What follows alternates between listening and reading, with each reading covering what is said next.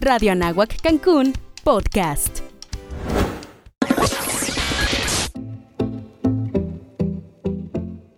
Somos Cancún. Viaja en el tiempo y aprende sobre la creación de esta hermosa ciudad a través de 50 años de historia.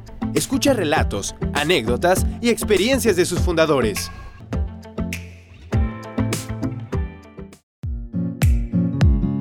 Bienvenidos a Somos Cancún, yo soy Gaby Maruri y en esta ocasión tengo el placer de presentarles al biólogo Roberto de la Torre.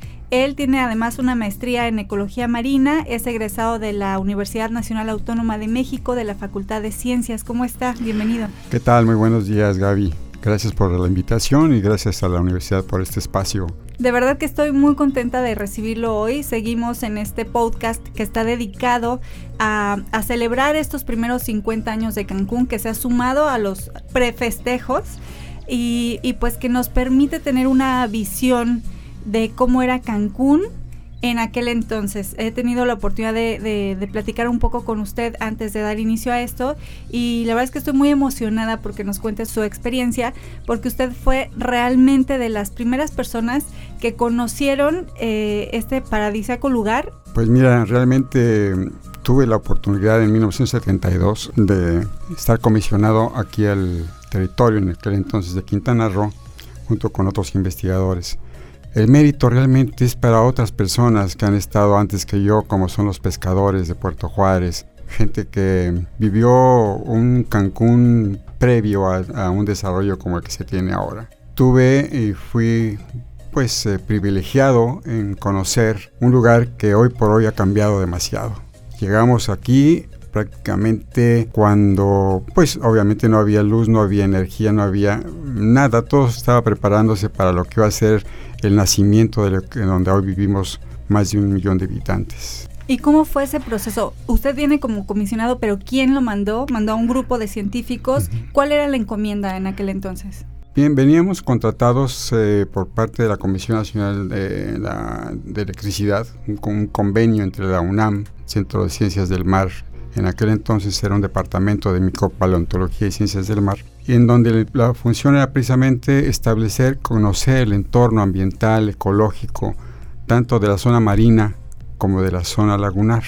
Establecer sus eh, valores en cuanto a fauna, flora em, y, conocer un poco más de lo que sería Cancún a futuro, ya habiendo sido definido como el sitio que iba a ser un, desarrollo de, sexenal de ese entonces.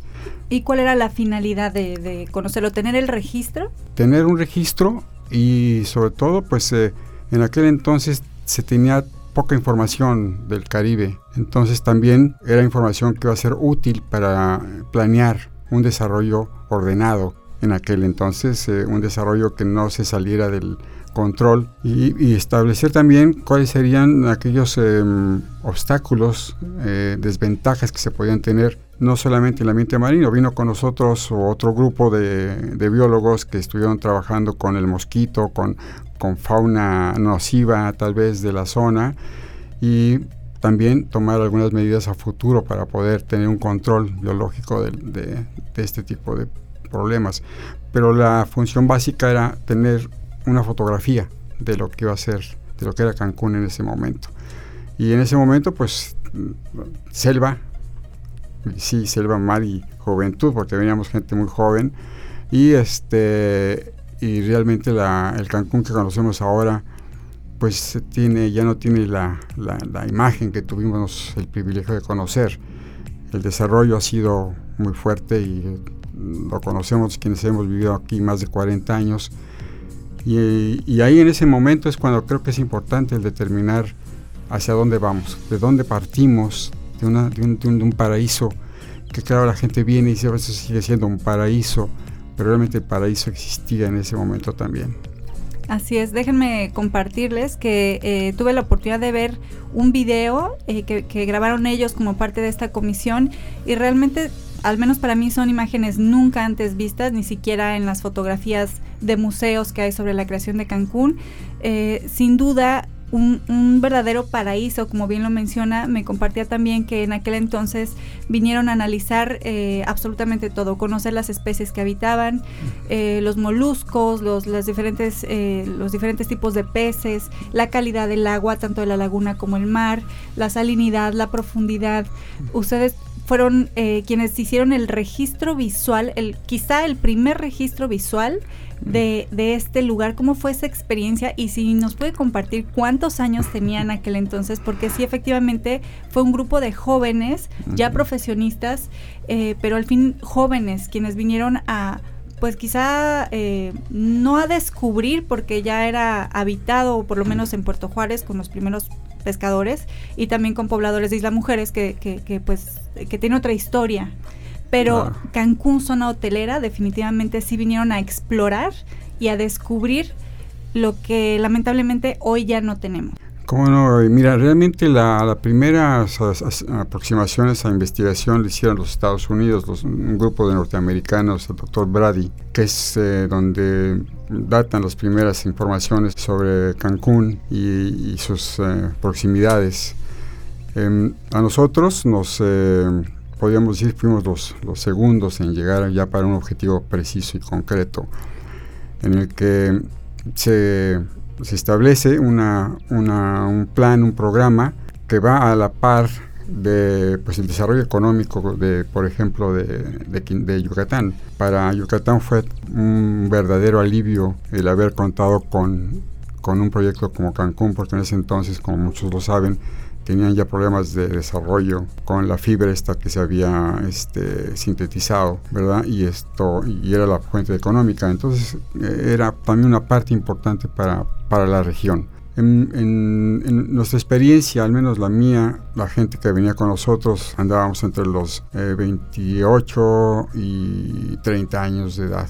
Sí, veníamos eh, dirigidos por un grupo de maestros del programa PNUD, que era para la formación de, niveles altos de doctorados y maestría, y eran investigadores este, extranjeros.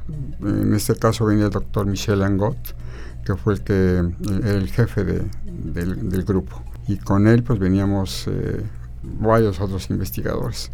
Em, el testimonio de todo esto, pues obviamente está en manos de la propia universidad. Esta información, el crédito es para ella. Más que nada el, alcance de, este, de, este, de esos documentos que nosotros logramos, pues señalan una situación mm, tanto de investigación muy primaria, ¿verdad? Como la posibilidad de que el sitio que había sido elegido de varios puntos era el adecuado era finalmente el sitio Arrecifal, la barrera tan cercana, eh, había un, sitio en Punta Nizu que las, tiene dos barreras, que era un sitio privilegiado también para desarrollar eh, una actividad como la que hoy tenemos. La actividad turística. La actividad turística, así es.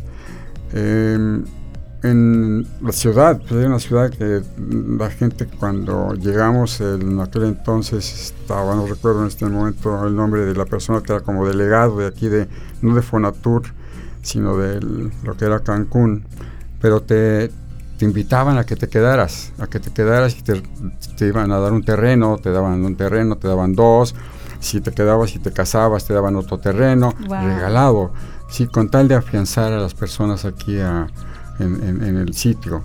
Tierra de oportunidades, sí, totalmente, totalmente. Que nunca agarré nada. ¿Por qué? Porque mi intención era quedarme, mi intención era regresar a la universidad, etcétera. Pero así estaban las cosas. Muchas personas tuvieron sus lotes en lo que era la López Portillo, eh, inclusive pues muchos investigadores, ya posteriormente el gobernador, pero, Pedro Joaquín, les, dio terrenos en Puerto Morelos. Y pues eh, cuando ya en el 77, 76, 77 ya la situación era un poco distinta, ¿no? Pero de impacto así primigenio era el conocer un lugar de copoteros, un lugar de, tranquilidad absoluta, propiedad de la gente de la isla, porque hay que reconocer que todo esto era, una, era propiedad de gente de Isla Mujeres, los cuales pues vendieron o les expropiaron lo que tú quieras sus terrenos y de ahí se viene generando todo el desarrollo. Todo el desarrollo. pero sí creo que mm, una buena parte de esto es gracias a, que la gente de, Isla Mujeres también intervino y participó en este desarrollo. Así es, si usted viene entonces en 1972 a hacer esta documentación del territorio y después cuatro años eh, más tarde decide venir a radicar aquí. ¿Cómo fue esa decisión? Bien, eh, yo vine en un año sabático, todavía como investigador, y realmente vine al centro, a Isla Mujeres. Mi función era desarrollar el Centro de, investigación, de Investigaciones Pesqueras, hoy Tortugranja. Hoy Tortugranja, cuando llegué ahí, pues era una cabaña, una palapa muy sencilla, con gente con muchas ganas de trabajar. Y en ese periodo se apoyó la creación de un centro en forma con la idea de que fueron los principales centros de investigación pesquera entre Centroamérica y, México. ¿no? Se, de ahí salieron varios investigadores con, con documentos importantes de, camarón, de coral negro, de especies importantes de langosta. Y, em, y finalmente esa fue mi, mi, mi, función también. Estaba haciendo el doctorado, parte del doctorado que nunca terminé por estar en la administración de ese edificio pero quedó ahí el legado como una, un, sitio donde se puede hacer investigación. Hoy es un sitio comercial también, la Tortugranja, y creo que fue de los primeros lugares donde practicamos toda la protección de los programas tortugueros. Todo, todo lo que viene después ya, ya es cuestión de, de, una derivación de lo que fue eh, gente como don Gonzalo Chalé, como gente que, realmente empezamos a trabajar con pocos recursos, pero con, mucho entusiasmo y se crearon los primeros pasos para la protección de los programas de tortuga marina, por ejemplo. Entonces de ahí para allá, cuando ya no había educación, yo vine con mi familia, entonces ya no había muchos eh, niveles de educación, fue cuando decidimos eh, cambiarnos a Cancún. Y, y, la verdad es que bueno, buscando un mejor nivel de educación, nos cambiamos para acá. Eh, todavía logramos vivir ahí en la Supermanzana 3, que este está muy pegadita a la, a la a ¿no? Y, de ahí empezamos a trabajar, eh, de alguna manera me incorporé, vino el huracán Gilberto, ya estoy muy adelantado a esto, ¿no? Entonces durante esos años mm, el desarrollo fue fuerte, pero creo que después del Gilberto se disparó totalmente también el desarrollo de Cancún en la parte profesional, creo que mi intervención estuvo muy, muy, muy, muy vinculada a, la, creación de, organismos en vías de la protección de los recursos naturales como la Dirección de Ecología. De hecho, creamos la primera Dirección de Ecología y este y, programas que aún subsisten como el de la protección del, cangrejo azul nosotros lo instalamos, eh, hicimos con, de atrás del, del, Palacio Municipal un, display de árboles nativos con sus nombres, también esa administración. Y, y que, todavía permanecen, que, exactamente. el patio trasero del Palacio Municipal. En esa época, y logramos otras cosas como la, la este, declaración del parque natural, del parque ecológico Cava. Cava Sí, en esa misma época, junto con, con, con, grupos como el grupo GEMA, por ejemplo, gente... gente desde entonces está GEMA entonces, en el 78, 80, por ahí así, sí, este, apoyándonos en ellos, la, la, la perrera municipal, con otra persona que también, no, se me pasó su nombre, que me disculpe, pero no lo recuerdo. Y, y son cosas que se han ido creando y han ido quedando, que es lo importante. Sí, así es. A nivel ecológico, eh, nos platicaba hace un momento que incluso en la laguna había tiburones, había tortugas y especies que hoy ya no tenemos ahí. Eh, durante estos años eh, yo he escuchado a muchas personas decir, cuando yo llegué todavía era común ver tucanes en libertad, ¿no? Y como siempre pasa, el desarrollo pues va haciendo que las especies se vayan alejando de la población. Incluso eh, es conocido el, cangrejo azul. Hasta hace tres años todavía, eh, con el desarrollo de lo que ahora es Malecón Cancún, eh, todavía se podían ver muchísimos cangrejos tratando de llegar a la laguna. Tristemente, este año, pues yo no he tenido la posibilidad de ver tantas especies como antes o tanta cantidad ¿Cuál es su opinión al respecto eh, con relación a la fauna que encontró eh, cuando recién llegó y al resultado de este desarrollo turístico que tenemos hoy en día? Mira, Gaby, el, el hecho es que en el momento mismo en que el hombre aparece, empiezan a desplazarse las especies que están más o menos cerca de él. ¿no? Eso es imparable, es algo que no puede ser este, de alguna manera eh, pues eh, controlado, sobre todo cuando empiezas un proyecto como, como Cancún. La presencia de fauna y flora, eh, tanto a nivel terrestre como, como lagunar, pues sí ha disminuido, ha disminuido mucho. Cuando, cuando en aquel entonces, entre los 70 y 80, todavía era común ver volar los tucanes eh, cruzando los techos de algunas casas. Todavía ahí donde está la plaza de toros eh, se podían ver alguna familia de venados. Y, em, y, como eso, muchas otras especies. En la laguna, al interior de la laguna en Chupté, lo que es parte del río inglés y parte de donde está ahora lo que es eh, ese malecón. Ahí llegaban a desovar el tiburón gata, y no y sí entraban por el canal de Punta Nizuc, entraban algunos eh, animales como el tiburón y, otros, ¿no? Entonces sí, el, desarrollo eh, trae como secuela pues un, desplazamiento de, la fauna. El problema es cuando hay un sobredesarrollo y entonces empezamos a, a ver que ya, ya no solamente se desplazaron, sino ya no existen.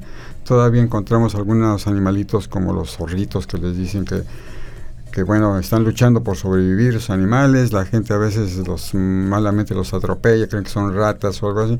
Entonces también hay mucho que ver con eso, parte de la educación, pero, pero sí en, sentido real, verdadero y triste, es que todo desarrollo, todo desarrollo va a, generar una mortalidad. El problema es, como te digo, eh, había una colonia de tejones por acá, por rumbo a Puerto Juárez pues, los envenenaron, a personas que, que, ocuparon ese sitio, los envenenaron. Eh, luego están desarrollando por acá, por las avenidas, que no, no vamos, no es crítica, es simplemente que... Un poco más de conciencia. Conciencia, desarrolladores eh, han desmontado totalmente las zonas donde van a construir, yo entiendo, estamos, no podemos parar el desarrollo. Yo vivo de eso, yo soy actualmente un asesor en, estudios de impacto ambiental, ¿no? Podríamos eh, conciliar un desarrollo con un mejor eh, bienestar eh, ambiental. un equilibrio. Sí, un, equilibrio. Em, pero parece que le damos, le damos siempre preferencia al pues al, al, beneficio de la persona que está desarrollando. Y además tan bonitas que se ven las calles que respetan los árboles que están ahí, ¿no? Y no importa que le des la curvita, se ve mucho más bonito que, que, que la avenida Pelona. Hubo, una anécdota que te quiero comentar. Cuando yo fui director de ecología, llegaron conmigo unos chiquillos de la región 103, me parece, eh, a pedirme apoyo porque el trazo de la calle iba a derribar un árbol de ellos que era un chico zapote y que pues que ya estaba trazado y que lo iban a, derribar. Y vinieron conmigo a qué podría ser. Entonces acudimos a la autoridad acudimos a los directores de desarrollo urbano y logramos que, que, que, que libraran ese ese, ese árbol sí y quedaron este, los muchachos contentos porque se respetó su árbol. Sí en ese mismo año creamos un lo que fue la, el primer congreso infantil de de ecología, que estoy seguro que lo que escribían ellos, estoy seguro que es lo que está pasando ahora también. La basura, la falta de conciencia del cuidado del, medio ambiente. Y bueno, pues eh, vivimos en una ciudad que, que es dinámica, que es cambiante, pero creo que también sería posible que la gente pudiera tener un poco más las autoridades, un poco más de menos flexible, menos el, elasticidad y manga ancha para muchas cosas que pasan en, Cancún principalmente y que nos, nos, están llevando a que en un momento se, se tengamos los problemas de, de, mayor calentamiento de por sí que ya es un hecho no es un romanticismo ni una nada nada que no estemos viendo y comprobando el constante calentamiento global no qué le vamos a dejar a nuestras generaciones yo creo que hoy por hoy eso es el, el, el, el reto.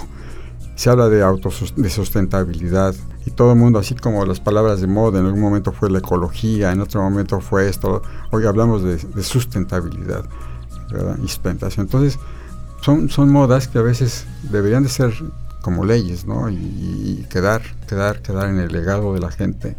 Y darle continuidad. darle continuidad. Porque a veces cambian las, las administraciones y dejan lo que conviene y, se va lo que no conviene en ese momento. ¿no? Sí, sí, sí, sí. Obedecen a intereses de grupos y eso pasa aquí y pasa en todas partes. Pero es triste cuando tú creas o ayudas a crear. Mira, gente como yo, o como compañeros que han venido acá, hemos sido actores de un desarrollo.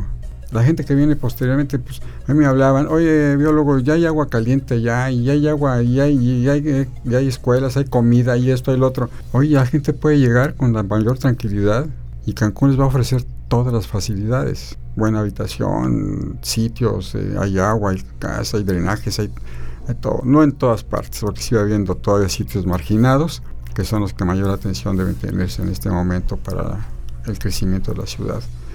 Pero definitivamente que eh, en aquel entonces eh, nos reuníamos en las casas sin bardas, ¿verdad? Eh, dejábamos la puerta abierta y sin problema. se estaba empezando a crear una identidad en la población. Muy colaborativa, ¿no? Sí, totalmente. Y sí, en efecto, cuando viene un accidente como el huracán del Gilberto, pues sí se ve también la solidaridad de la gente, se ve como en esos momentos, como en México, cuando el temblor, la gente se une. Entonces creo que hay, hay, todavía confianza en, el sentimiento, en la conciencia de, las Yo sí creo, no podía dejar de confiar en las personas, porque sería, sería tremendo. Que puedan y sepan y vean que, que lo que van a dejar a sus hijos, ¿verdad? Es un, es un sitio digno, es un sitio sano para que puedan vivir. Yo creo que, así como yo, hay otras personas que han venido a, apoyar fundaciones, a apoyar instituciones, a crear nuevas, nuevas eh, eh, oficinas y demás. Y si no vemos que eso ha servido para algo, como que se frustra, es porque dice, pues de qué ha servido todo, ¿no? Entonces, pues sí, pero no hay que, no hay que dejar, no hay que bajar las armas. La gente hoy por hoy, gente que, estudiantes, gente joven, debe de entender el valor que tenemos, que teníamos y ver lo que, lo que ha costado para darle a la gente una, una forma productiva de trabajo.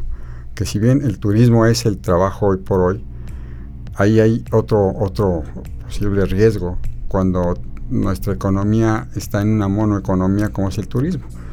Tenemos que ver la manera de también de, diversificar. lo han dicho muchas otras personas.